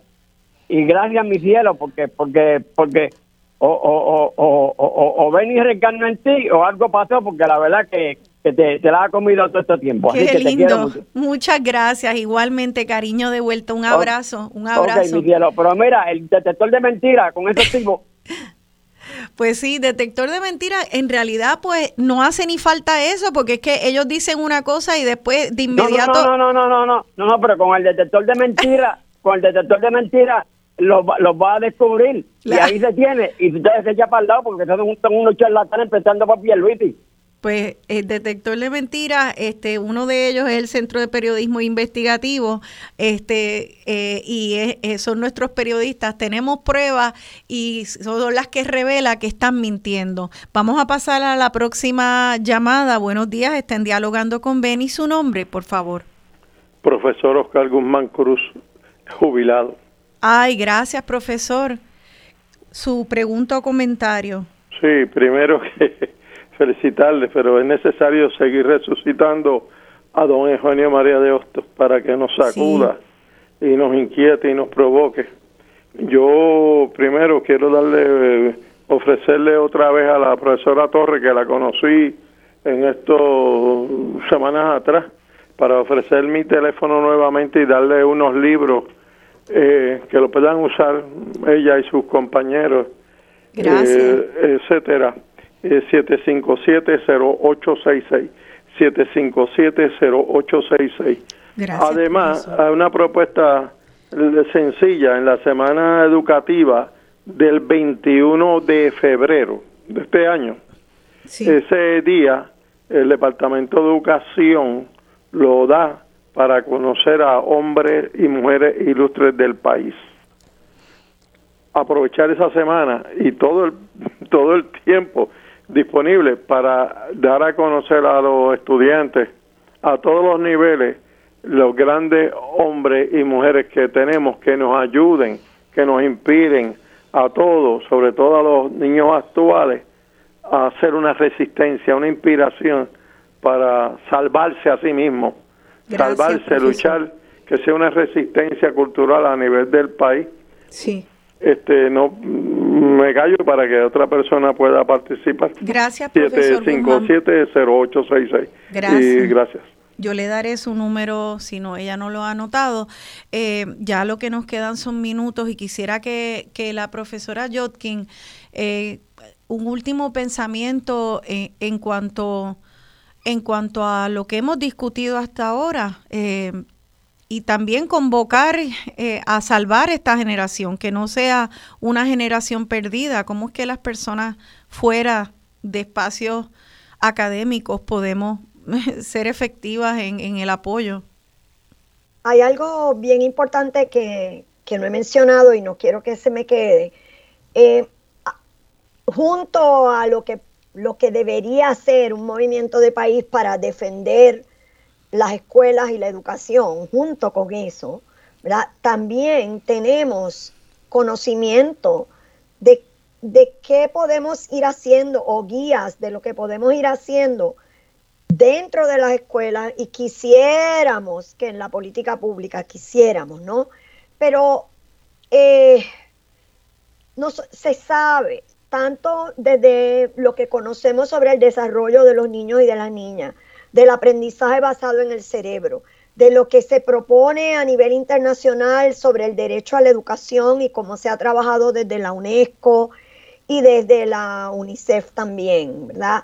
En momentos de crisis, en momentos de desastres naturales, en momentos de mayor vulnerabilidad, la escuela es fundamental. La escuela no, o sea, tiene que ser el último lugar en cerrar y el primer lugar en abrir, pero en condiciones que lleven al cuidado y la atención, la protección y el aprendizaje y la participación de los niños, niñas y jóvenes. no, no puede ser, eh, aquí volvemos y vamos a simplemente a memorizarnos esto o a dar las clases como siempre las hemos dado. Ese espacio educativo que tiene que sí ser de protección, pero tiene que ser de comprensión de todos estos fenómenos que nos están ocurriendo, ¿verdad? Para que los jóvenes niños, desde los más pequeños hasta los universitarios, entiendan su entorno para que puedan fortalecerse y participar en él y ser parte de ese proceso de defender su escuela en el crecimiento y la comprensión y el aprecio de lo que la escuela significa y de lo que nosotros somos como pueblo. Eso es fundamental, pero fundamental, si pensamos en la educación como un derecho como un derecho. Yo creo que si nos ponemos a, analizar todo lo que ustedes han dicho hasta ahora, eh, la, importancia de que haya una comunidad escolar y una cultura escolar para que esas estudiantes sientan pertenencia, ¿no? Qué importante es que sientan orgullo en ese plantel, en esa historia eh, de la escuela, que ellas y ellos pertenecen a esa escuela. Y si tú eso lo tratas como si fuera nada, lo que haces es desarraigar a esa joven y a esa niñez para que no tengan sentido de pertenencia. Y si tú no sientes sentido de pertenencia con, con el espacio que desarrolla tu potencial, tú no asumes tu potencial tú no asumes tu potencial. Este, y, y que después, eh, después, ¿cómo podemos quejarnos? quejarnos, este país no funciona, aquí no hay servicio, yo entro a los sitios y la gente no sabe servir ni una mesa ni en obras públicas. la queja es constante de que, de que no funcionamos como país en instituciones ni ni en instituciones privadas, pero es que no tenemos que tener a nuestros hijos en escuelas públicas para que el asunto de la escuela pública sea primordial para nuestra, para nuestra convivencia en Puerto Rico. La escuela pública es primordial para la convivencia de, hasta de las personas de la ley 22 que vienen aquí. ¿O acaso quién creen ellos que le va a servir? ¿Qué policías? ¿Qué enfermeras y enfermeros? ¿Qué personas en el gobierno? Sencillamente es el corazón de un país, su sistema de educación pública, y al desmantelarlo, lo que están creando es una crisis donde van a crear un país en bancarrota y lamentablemente sumido en violencia como estamos, porque ¿cuál es la alternativa? La otra cara de la moneda de, de, la, de quitarle dinero a la educación es meterle dinero a las cárceles. Es la muerte eh, por cañón. Y eso es lo que está pasando en nuestro país. Y tengamos eso claro. Las burbujas no son impenetrables. Tú no puedes vivir en Dorado Beach y mandar a tu hijo a Tasis y pensar que nada importa lo que pasa en la escuela de la comunidad de Dorado porque vives en un país donde todos tenemos en algún momento que encontrarnos en una carretera, en un espacio público. Y por eso este egoísmo de todo el mundo creyendo que se pueden insular porque podemos salir corriendo a un espacio seguro, tal vez en colegios privados o en urbanizaciones cerradas, y me puedo insular, eso es una fantasía, eso es una falacia. Nos importa a todas y a todos lo que pasa en las escuelas públicas y yo creo que por eso es importante, estamos mirándolas a ustedes para saber cómo apoyar, cómo apoyar porque se nos va la vida como país porque en ninguna parte que vayamos, vamos y estemos dispersos, vamos a encontrar esta joya de país que es la que tenemos que, proteger y a nuestro futuro. Como dice esa canción de Cuídame, eh, ellas y ellos van a pisar esta tierra que hoy pisamos cuando ya nosotros no estemos aquí.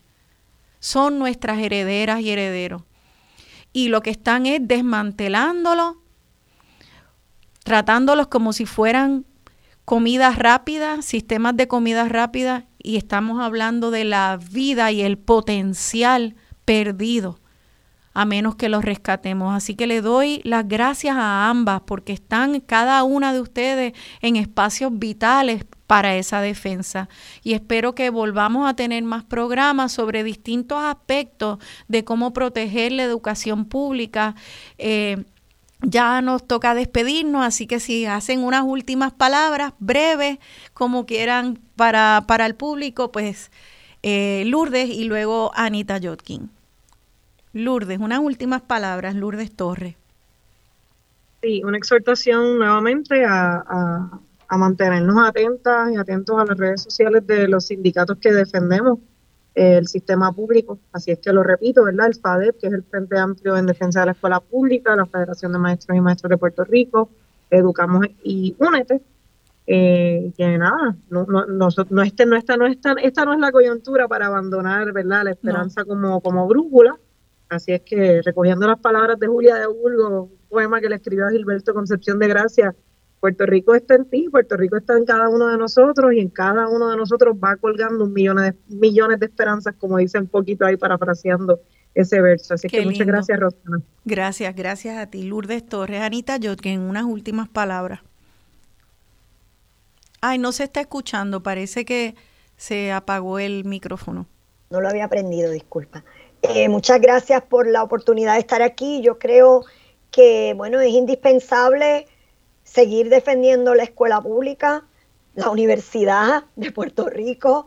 Es indispensable participar de todo lo que tenga que ver con esa defensa, pero también, también, ¿verdad?, en las decisiones que tomamos en términos de nuestra inherencia en la política del país, tanto la electoral como en otro tipo de foros donde, ¿verdad?, tenemos espacios donde tenemos que decir presente para exigir que no es posible seguir con esta destrucción. Eso es así. O sea, no es posible seguir con esta destrucción.